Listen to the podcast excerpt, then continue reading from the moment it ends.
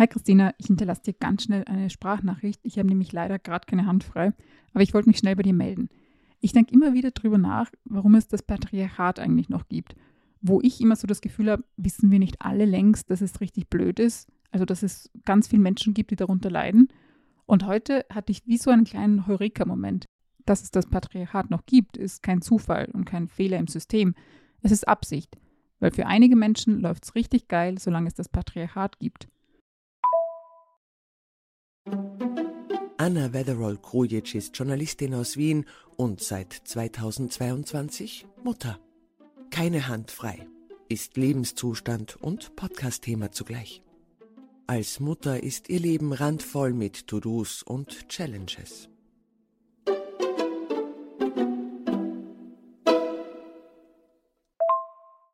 Aber ganz von Anfang. Vielleicht denkst du dir jetzt gerade so, naja, Anna, was ist denn das für eine blitzgescheite Analyse von dir? Natürlich nützt das Patriarchat einigen Menschen. Und ja, das wusste ich auch, aber in meinem Kopf dachte ich so, naja, das sind halt so, keine Ahnung, irgendwelche alten Männer irgendwo, die halt irgendwie so davon profitieren, frauenfeindlich zu sein und absichtlich gemein zu sein. Also ich dachte so, um es ganz knapp zu sagen, nur so Typen wie Harvey Weinstein oder so profitieren eben vom Patriarchat. Aber die Realität ist, dass auch Durchschnittsmänner davon profitieren. Und das stimmt für viele Bereiche, glaube ich.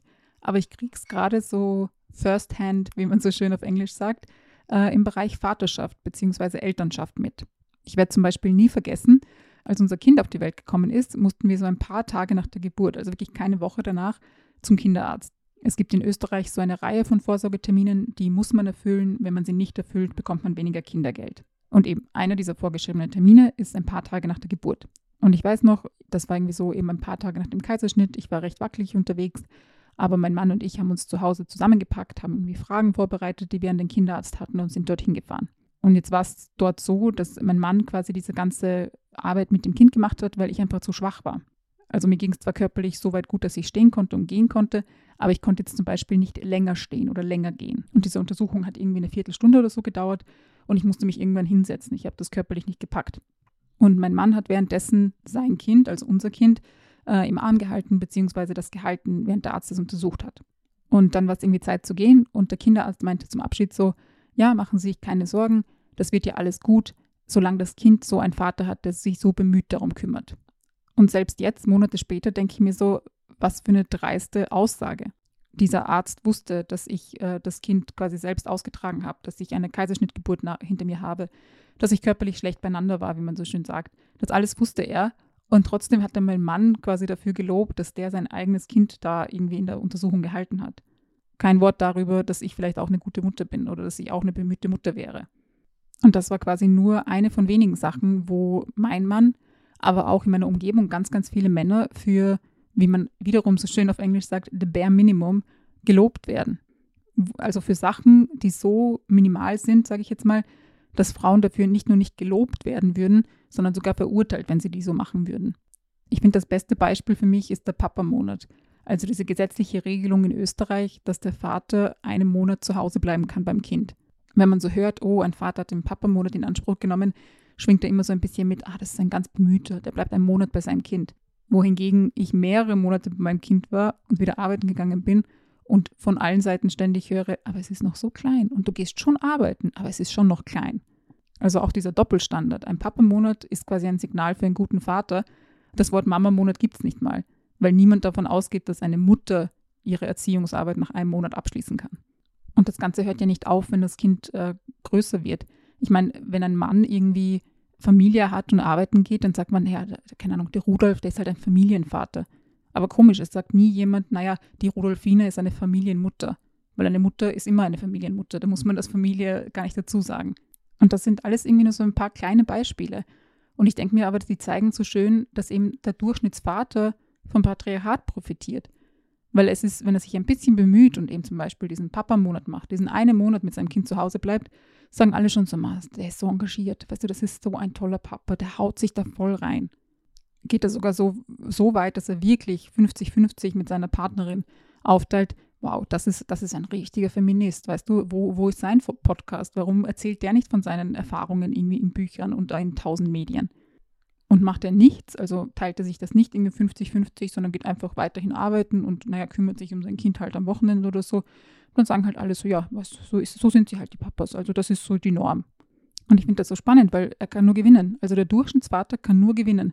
Strengt er sich mehr an, ist eine feministische Ikone, so mehr oder weniger. Macht er nichts und wurstelt so durch. Naja, so ist es halt. Wohingegen als Mutter kannst du es nur falsch machen. Also bleibst du nur bei deinem Kind zu Hause, naja, dann bist du so eine Übermutter, die kein eigenes Leben hat. Gehst du irgendwie wieder arbeiten, nachdem du ein Kind bekommen hast? Naja, warum hat sie das Kind überhaupt bekommen, wenn sie nie beim Kind ist? Also während als Durchschnittsvater du es irgendwie nie falsch machen kannst, kannst du es als Mutter nie richtig machen. Und ja, ich höre dich schon. Ich höre dich schon sagen so, naja, Anna, aber so einfach ist es ja nicht. Es ist ja auch hart für die Väter. Also es, es gibt diesen Druck zum Beispiel in so, ich nenne es jetzt mal traditionellen Beziehungsmodellen. Da bleibt die Mutter öfter zu Hause beim Kind und der Vater geht weiter Vollzeit arbeiten. Da, das ist schon ein Druck für den Vater, dieser Ernährer quasi in dieser Konstellation zu sein. Und naja, es hat sich ja auch schon ein bisschen was getan, oder? So, es reicht vielen Vätern ja nicht mehr eben nur dieser Ernährer unter Anführungszeichen zu sein, sondern viele Väter wollen ja heute Zeit mit ihren Kindern verbringen. Die wollen ja nicht nur der sein, der irgendwie um 5, 6 Uhr abends nach Hause kommt, das Kind irgendwie noch ins Bett bringt, und keine Ahnung, am Wochenende halt der, der es vielleicht zum Spielplatz bringt. Die wollen schon auch mehr involviert sein ins Leben ihrer Kinder.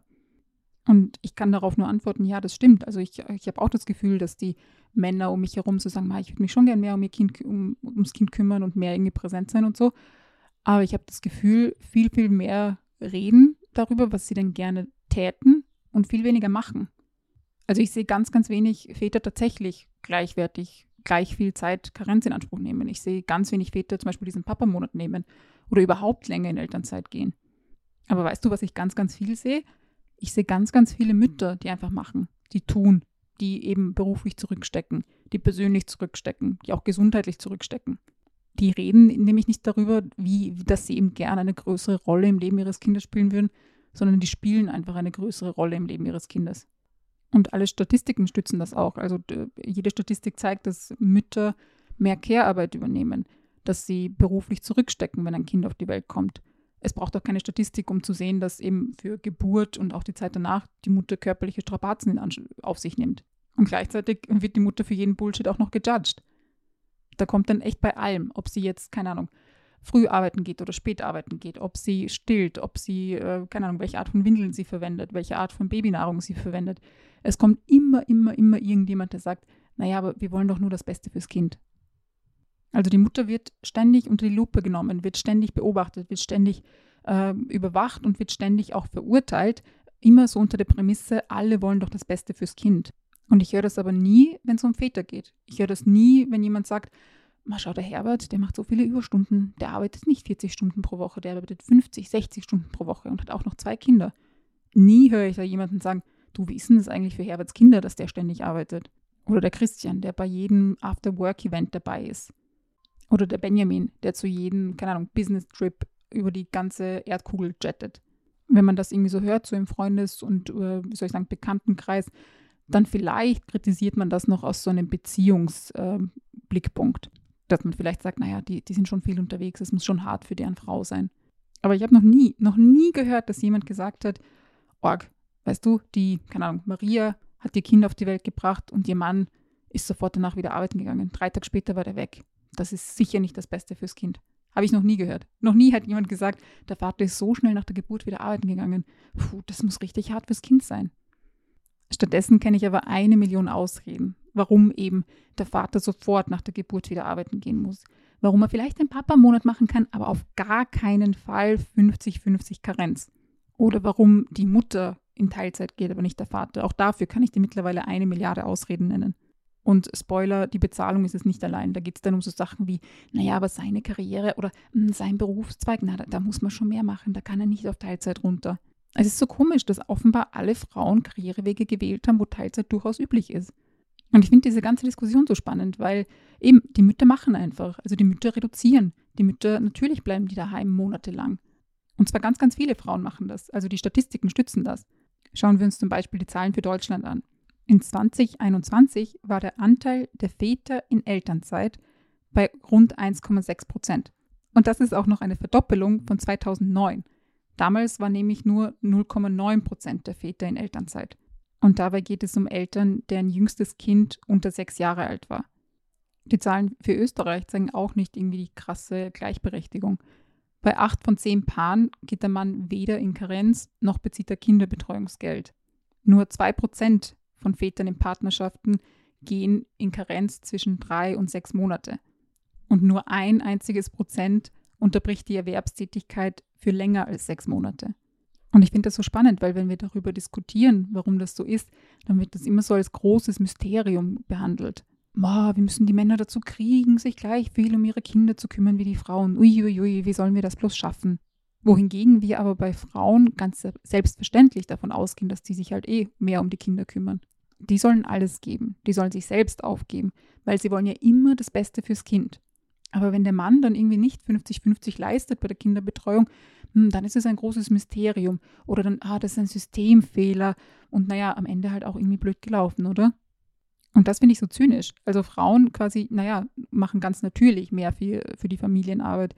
Und bei Männern, na, da müssen wir erst ein System entwickeln, damit die das wirklich auch machen, dass die wirklich sich auch gleichberechtigt um ihre Kinder kümmern.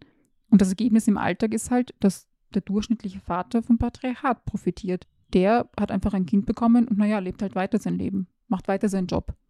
Wie die Statistiken zeigen, geht er ja eben nicht mal in Elternzeit oder irgendwie in Karenz in Österreich. Und das, obwohl das mittlerweile von allen Werbetrommeln quasi verbreitet wird, dass, dass er das machen soll, dass, dass das irgendwie beiträgt zur Bindung des Kindes, jada, jada, jada.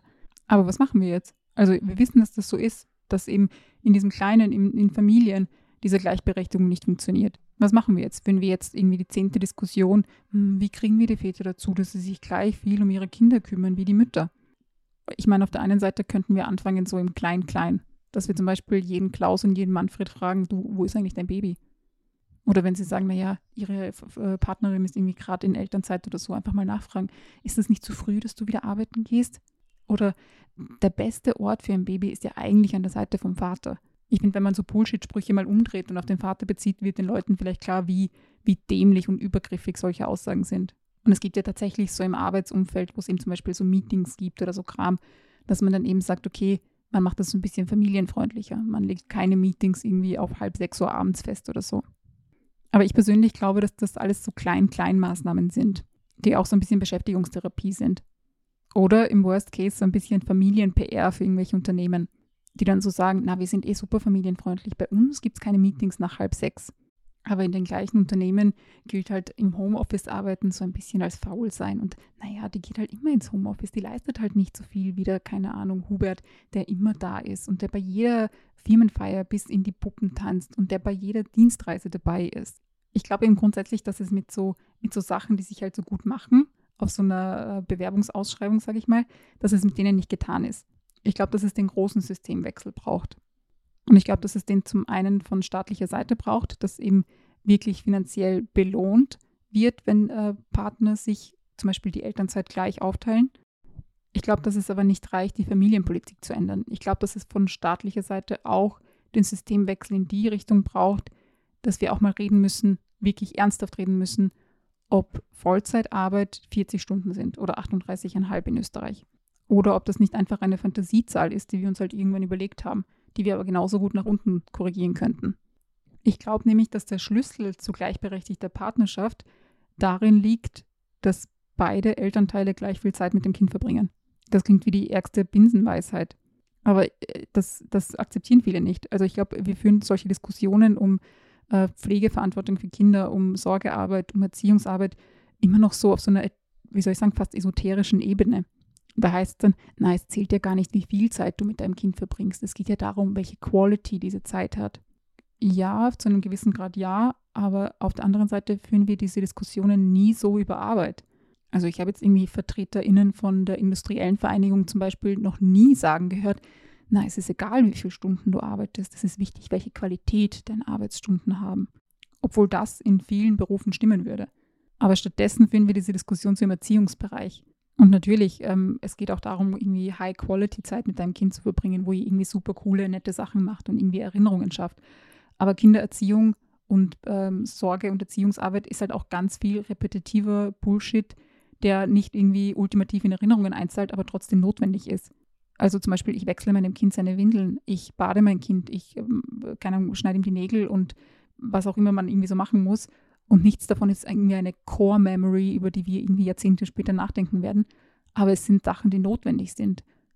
Und ich glaube, dass das eben für beide Elternteile notwendig ist, beide Seiten zu erleben. Also einmal diese, wie soll ich sagen, diese 24-7 Sorgearbeit, wo man einfach beim Kind ist und einfach das begleitet, so den ganzen Tag durch die Hochphasen und durch die Tiefphasen. Und gleichzeitig auch dieses Abstand gewinnen und auch mal der sein, der das Kind quasi nicht ständig durch den Tag führt, sondern vielleicht auch mal der ist, der abends nach Hause kommt und ein paar Stunden mit dem Kind verbringt. Ich glaube, dass das zum einen ganz banal so hilft, den anderen zu verstehen, eine andere Perspektive einzunehmen. Ich glaube aber auch, dass es gerade bei so patriarchalen Strukturen nochmal so ein bisschen den Blick schärft. Weil ich glaube, wenn, sagen wir mal, in einer perfekten Welt alle Männer am Anfang so die Anfangszeit auch mit ihrem Kind verbringen würden, allein mit dem Kind verbringen würden, sich allein um das Kind kümmern würden. Ich glaube, dann würden diese Männer auch großteils checken, wie anstrengend das ist, wie schwierig das ist und wie herausfordernd das ist. Und ich glaube, man müsste dann schon ein riesiges, riesiges Arschloch sein. Also aktiv die Arschlochrolle einnehmen, um danach zu sagen, weißt du was, ich ziehe mich jetzt komplett raus. Baby, das ist alles dein Kram, du kümmerst dich jetzt um unser Kind. Und so zynisch und ähm, wütend ich bisher auch geklungen habe, ich glaube, dass die meisten Menschen keine riesigen, riesigen Arschlöcher sind und schon gar nicht sich irgendwie aktiv in dieser Arschlochrolle bewegen. Ich glaube, wenn man es Menschen ganz einfach macht und eben auch finanziell möglich macht, Gleichberechtigung zu leben, ich glaube, dass es dann die meisten auch tun würden. Und ich glaube, so wäre auch das Ende vom Patriarchat schneller da. Wenn es unbequem wäre, wenn es Geld kosten würde, patriarchal zu leben. Weil ich glaube eben, wir hängen deswegen im Patriarchat fest, weil es einfach für viele Durchschnittsmenschen einfach richtig geil ist, drin zu hängen. Weil sie auf eine Million Arten davon profitieren. Und ich glaube, nur wenn wir es teuer und unbequem machen würden, ich glaube, dann wäre das Ende endlich da. Soweit zu meiner Heureka-Erkenntnis. Äh, ich muss leider weiter. Neben mir stinkt irgendwie dieser Windeleimer die ganze Zeit. Aber ich wollte mich, wie gesagt, schnell bei dir melden und meine große, große Einsicht mit dir teilen. Ähm, sag mir, was du davon hältst. Würde mich voll interessieren. Ich muss jetzt jedenfalls weiter und mich den stinkenden Seiten des Elterndaseins widmen. Bis dann. Tschüss.